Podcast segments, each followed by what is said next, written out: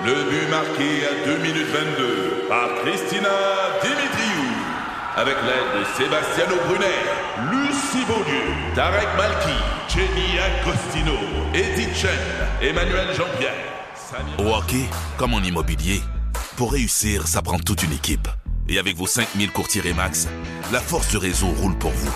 Remax est heureuse de s'associer à Martin McGuire et Danny Dubé pour vous présenter le tout nouveau balado Bon Match. C'est 23. Voici la commission Normando-Ferrandaise. Alors, Denis Coderre a confirmé qu'il songe sérieusement à se porter candidat à la direction du Parti libéral du Québec. Est-ce que c'est une bonne idée, Luc? Ben non, ni pour lui ni pour personne. c'est euh, puis euh, c'est drôle parce que lui il dit qu'il y a 98% du monde à qui il a demandé qui était d'accord. Mais bon, ça a l'air qu'il n'a pas demandé aux, personnes qui ont été consultées par les journalistes dans les heures qui ont suivi, parce que à peu près tout le monde dit euh, oui, ça va, ça va mettre du piquant, ça va être le fun, ça va, euh, tu sais, comment il est vivant. Puis euh, regarde, Denis Coderre, il a fait sa dernière campagne électorale il y a deux ans, quelque chose comme ça. Il est plus en poste depuis sept ans, mais on parle de lui toutes les semaines. C'est un gars qui a une notoriété incroyable, puis euh, il, est euh, attachant pour bien des gens, puis une énergie. écoute, moi, ces attachés me racontaient là, que lui, là, il faisait comme trois fois plus d'événements publics que n'importe quel autre maire. Il s'en allait à l'association des Philippins, de soccer des Philippins, il redonnait trophée, puis après ça, il s'en allait à telle autre affaire, puis telle autre affaire. Quand il avait fini, il s'en allait au Palais des Congrès, serrer les mains aux congressistes. Je veux dire, il travaille, lui, en relation publique avec une énergie incroyable. Puis il était capable de ramasser des sommes d'argent lui-même. Là, tu sais, on, on, on, a un peu fait la caricature du gars qui peut-être a ramassé de l'argent euh, auprès des gens qui avaient des contrats auprès de la ville de Montréal en se disant ça doit être ça parce que quand tu ramasses 300 000 pièces dans deux semaines, mais non, c'était pas ça. C'était qu'il y a une énergie, il téléphone, il prend le téléphone puis il appelle puis il appelle. Fait une machine, une machine.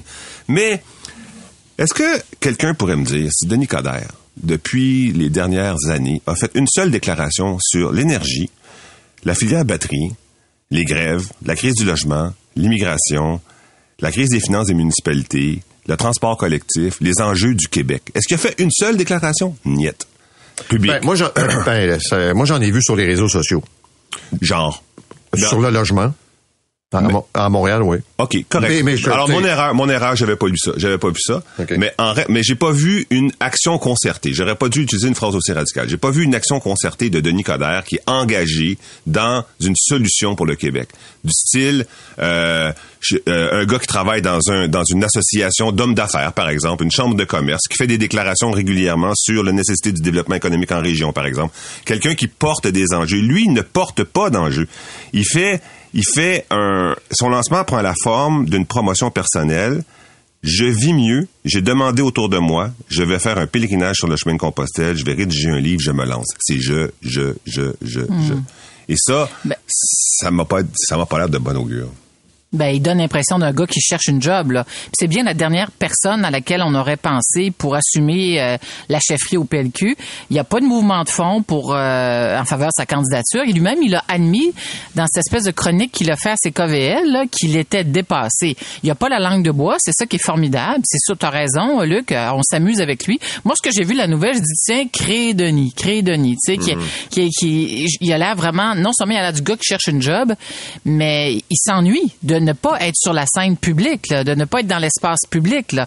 Il y a besoin d'une tribune de Nicodère pour se faire entendre. Moi, je le trouve il faut le dire, courageux, parce qu'il a fait un AVC en avril dernier.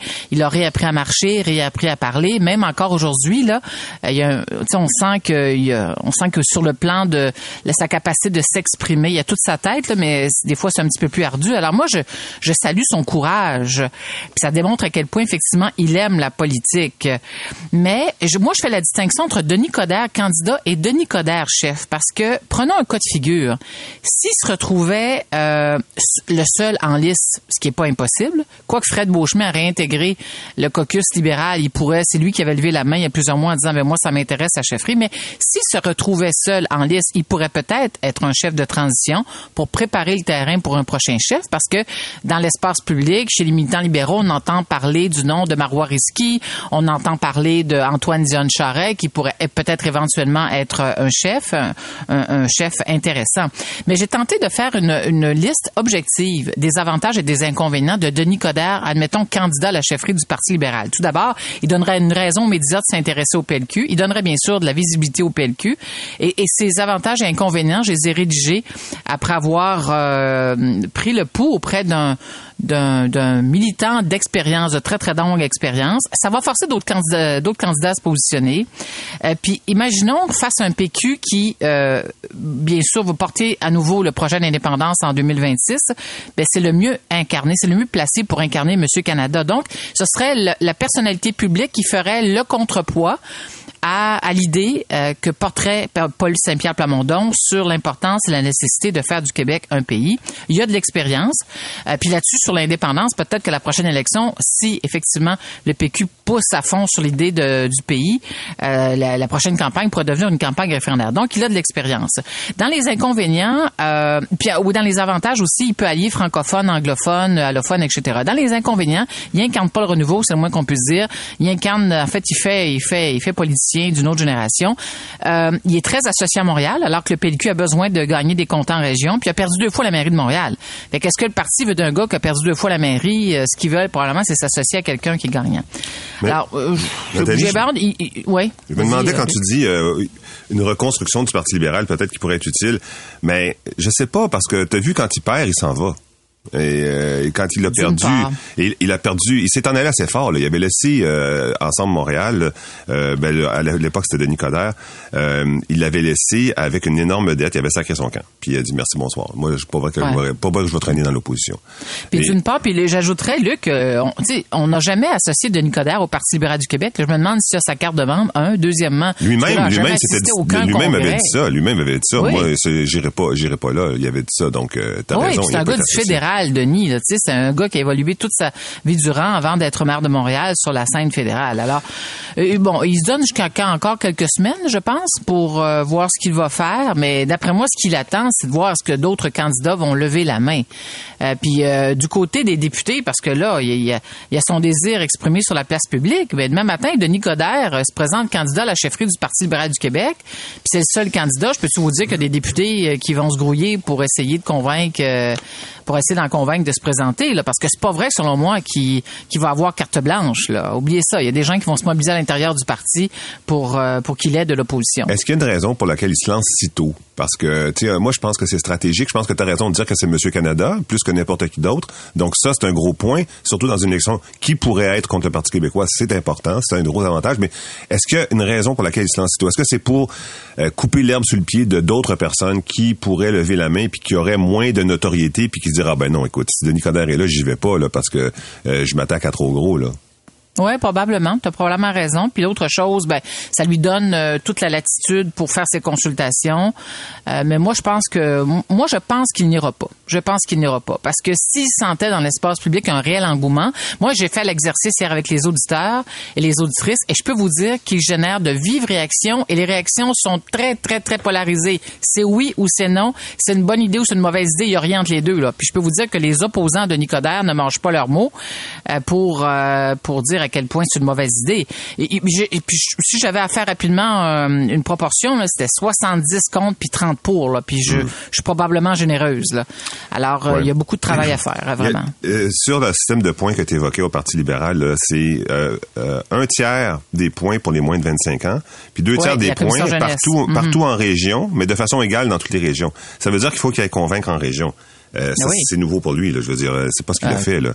Tout à, fait, absolument. Et on s'entend que le Parti libéral est déjà confortable euh, à Montréal, euh, du côté de l'ouest de l'île, euh, clientèle anglophone. Autrement dit, une clientèle que Denis Coderre connaît bien, là, puis avec qui euh, il, a œuvré pendant les, dernières années. Ministre de l'immigration, quand même. Ben non, mais c'est ça, je te dis. Dans ben ce sens-là, ben c'est c'est quand même, euh, je veux dire, c'est pas un acquis, c'est pas un ajout le Parti libéral. C'est pas quelqu'un là qui, tu sais, un candidat qui arriverait d'un comté très francophone euh, de l'est du Québec, puis qui connaît les régions Ça serait nouveau pour le Parti libéral dans ce sens-là. Exact. Mais pour et pour ceux qui pensent que le PLQ est mort, là, oubliez ça. Euh, Québec 125 a fait des projections qui datent de, de 7, du 7 décembre dernier. Et s'il y avait une élection demain matin, le PLQ ferait élire d'autres députés. Ils en ont fait élire 21 à la dernière élection, ils en feraient élire 27. Hmm. Euh, alors, c'est c'est c'est quand même c'est des projections, on s'entend. On n'est pas en élection demain matin, mais ceux et celles qui pensent que le PLQ c'est mort, c'est fini. Là, oubliez ça. Là, c'est pas mort, c'est pas fini. OK, on s'arrête pour la pause au retour. Les médecins qui décident de pratiquer au privé, est-ce qu'ils devraient rembourser les, euh, la note universitaire, les frais de formation? Puis là, on a le cas cette semaine des, des soins esthétiques. La commission Normando-Ferrandaise. Bon, on a vu des médecins qui ont été formés évidemment par le système public euh, se tourner vers le domaine des soins esthétiques. Euh, on sait qu'on a besoin de médecins dans le réseau, entre autres. Euh, Est-ce qu'on devrait, quand on quitte euh, pour aller vers le privé, amener ces médecins-là à rembourser la facture de leurs études? Nathalie. Non, la réponse est non. Et je sais que Luc va dire oui, parce que je l'ai entendu hier défendre cette, euh, cette solution à son émission. C'est une idée qui est très séduisante. Elle a un certain écho dans le public, mais je crois que dans sa mise en œuvre, c'est impossible. Un. Deuxièmement, je pense que la solution est ailleurs. Et avant de vous donner ma solution, euh, le contexte est important. Euh, les chiffres sont importants. En 2023, sur les 21 371 médecins au Québec, ils étaient 641 à pratiquer à temps plein au privé ou en alternance entre le privé et le public. Ça représente 3 de tous les médecins au Québec. En 2017, ils étaient 412. Donc, ce qu'on constate, c'est que d'année après année, euh, le chiffre, le nombre de médecins qui quittent le public, en partie ou en totalité, pour le privé, est de plus en plus grand. Euh, et Sylvain, puis tu donnes l'exemple des soins esthétiques, euh, Paul, euh, ben, on dit que 80% des médecins, puis on lisait ça hier dans le texte d'Éloïse Archambault dans le Journal de Montréal, 80% des médecins qui ont choisi les soins esthétiques le font parce qu'ils sont fatigués de pratiquer euh, la médecine telle qu'on la connaît aujourd'hui dans les bureaux d'omnipraticiens, c'est-à-dire une médecine à la McDonald's, tu sais, des rendez-vous tous les 15 minutes, puis go, go, go, c'est comme un travail à la chaîne. Euh, Christiane Laberge, hier, qui était à notre émission, docteur Christiane Laberge, disait demain matin, là, si on réduisait la paperasse, et je pense que c'est la solution passe beaucoup par là, si on réduisait, on réduisait la paperasse dans les cabinets de médecins euh, qui, qui, qui voient à peu près à 30-40 d'un travail, du travail que fait un médecin là, dans une journée, si on la réduisait à 10 là, je pense que déjà, on réglerait énormément le problème. Puis je parle des médecins, il y a un pharmacien qui écrivait hier à l'émission pour dire, dans ma pratique, là, moi, c'est 25% de mon temps en tant que pharmacien que je passe à remplir des papiers. Donc, les médecins euh, sont découragés euh, et ils se disent du réseau public, ils se disent, ben gars, je vais aller voir au privé. Un, euh, je peux faire plus de cash. Deuxièmement, j'ai j'ai un horaire qui me plaît. Puis troisièmement, j'améliore ma qualité de vie. Alors, mais je, je comprends que ton idée, Luc, elle peut être intéressante. non, mais c'est précisément sur ce que tu viens de dire là que, que je voudrais accrocher mon discours, c'est-à-dire Ouais. Pour moi, ça serait mieux le privé. Ben ok, prends cette décision-là avant d'avoir sifflé les, ressources de l'État pour te former. Si pour toi c'est mieux le privé parce que c'est une décision individuelle, correct, mais prends-la cette décision individuelle-là au moment où les Américains eux payent 300 000 dollars pour se former comme médecin. Oui, ils ont tous les avantages du privé, mais Simonac ils ont avancé 300 000 dollars au début. Alors, tu peux ben, tu peux prendre cette décision. Moi, je suis tanné. Verrais-tu toi, demain les, les pompiers? Mais moi, regarde, moi, les pompiers, moi, dorénavant, je vais faire juste la prévention. Les affaires d'aller, hey, d'en fumer, toi. D'en fumer avec des flammes. Puis non, non, non. Moi, dorénavant, je fais juste de la prévention. Ou euh, un gars qui fait du dé- déneigement pour la, la ville de Montréal. Les rues du, les rues étroites du centre-ville, le trafic, le monde, c'est trottoir. Puis c'était- il faut trans, il faut enlever les voitures de là avant de déneiger. Non, moi, ça va être Ville-Mont-Royal dorénavant. Juste Ville-Mont-Royal. Je veux pas rien savoir du reste. Ou ben, t'as j'ai une idée. Je vais faire Ville-Mont-Royal au privé une fois de quand ça va donner. Mais si j'ai pas assez de revenus, me retourner au public un petit, un petit 30 50% de mon temps. Ça peut pas marcher de même. Ça marche pas comme ça. En Norvège, ils ont pris du jour au lendemain, bing, clic, clac, Kodak avait le même problème que nous. En 2000, ils ont dit une loi, ça a été une seule loi. Tu as le droit de demander de, de- il, y a, un- il y a un système informatique, tu as, euh, tu as le droit de demander une consultation avec un médecin, il faut qu'il te réponde dans l'heure et il faut qu'il te voie dans les cinq jours. Final, bâton. Point. À moins que ton caseload soit plein, puis quand ton caseload est plein, c'est-à-dire ton, ton dossier de client est plein, tu dois l'afficher en ligne et les gens choisissent ceux qui ont, qui ont, dont les dossiers ne sont pas pleins. Fait que ça, c'est une loi. Nous autres, si un jour le Québec était une personne puis mourait, sur sa tombe, sur l'épitaphe, sur la pierre tombale, ça aurait été le pays qui préfère les problèmes récurrents aux solutions radicales. Ça fait 25 ans qu'on parle de la disponibilité des médecins partout dans la province. Je sais pas combien d'affaires si Barrette est assis ici pour en parler bien de façon beaucoup plus éloquente. Combien de solutions on a mis. On va mettre des pénalités. On va financer les GMF. On va mettre en place un système de notation pour savoir qui travaille, qui travaille pas. C'est quoi la, charge de travail de chacun. On va, euh, là, récemment, dans la loi qui est à l'étude, il y a la, la représentative, la couverture populationnelle pour les spécialistes. Il y a l'obligation de pratiquer en hôpital. On part tous les maudits moyens. On essaye de faire, d'avoir une couverture de la situation médicale en première ligne par les médecins. Puis on multiplie les solutions, puis on multiplie les solutions. Il y en a une solution. Il faut que ce soit des employés qui sont redevables à l'État. Oui, mais, mais on a pris une, une multitude de mesures, Luc, pour y arriver. Tu as référé à la loi de, de Gaëtan Barret, puis ça ne suffit pas encore. Je comprends que c'est extrêmement choquant parce qu'on a l'impression que nos médecins au Québec ont le beurre et l'argent du beurre. Par exemple, de leur permettre d'aller du privé au public. Euh, puis il y a des médecins qui euh, sont, partent du public au privé, puis euh, ils apportent avec eux leur clientèle. Tu sais, ah ouais, mm-hmm. venez-vous-en chez nous. Ben oui, ça c'est le pire, je trouve. Ah oui, ben oui, absolument. Alors, on a l'impression qu'ils ont le beurre et l'argent du beurre et euh, on a l'impression qu'ils sont les gros durs du, euh, du réseau de la santé. Mais en même temps, j'ai une légère, question. si je suis un médecin, oui, je suis un médecin spécialiste. Oui. Et l'État est pas capable de me fournir des plateaux techniques pour que je puisse opérer. C'est de la faute de l'État. Ben, excuse-moi, là, je vais peut-être aller en faire au privé pendant une semaine par mois parce que tu n'es pas capable de me permettre d'opérer dans un hôpital. OK. Et ça génère beaucoup de frustration, le cas que tu, euh, que tu soulèves, euh, qui est pas, ben, regarde, moi, là-dessus, là-dessus, je suis bien d'accord. C'est comme la décision de certaines municipalités de dire on veut pas d'itinérants dans nos rues, puis on va démonter les camps d'itinérants, mais t'as pas de place pour les, les, laisser aller. Non. Il y a une responsabilité de l'État, là. Si l'État dit tu, euh, je veux pas d'itinérants dans la rue, ben, offre-leur des gîtes. Si t'es pas capable d'offrir des gîtes, tu pas le droit de, mais, la même chose, les clients, t'assures le paiement. Une fois que tu as tout donné ça, ben l'autre, faut qu'il opère. Mais tu sais, je te donne un cas rapide, là. C'est un plasticien. Il travaille dans un hôpital. Puis l'hôpital, c'est pas une priorité. Donc, il travaille pas le nombre d'heures qu'il a envie de travailler puis de voir des patients.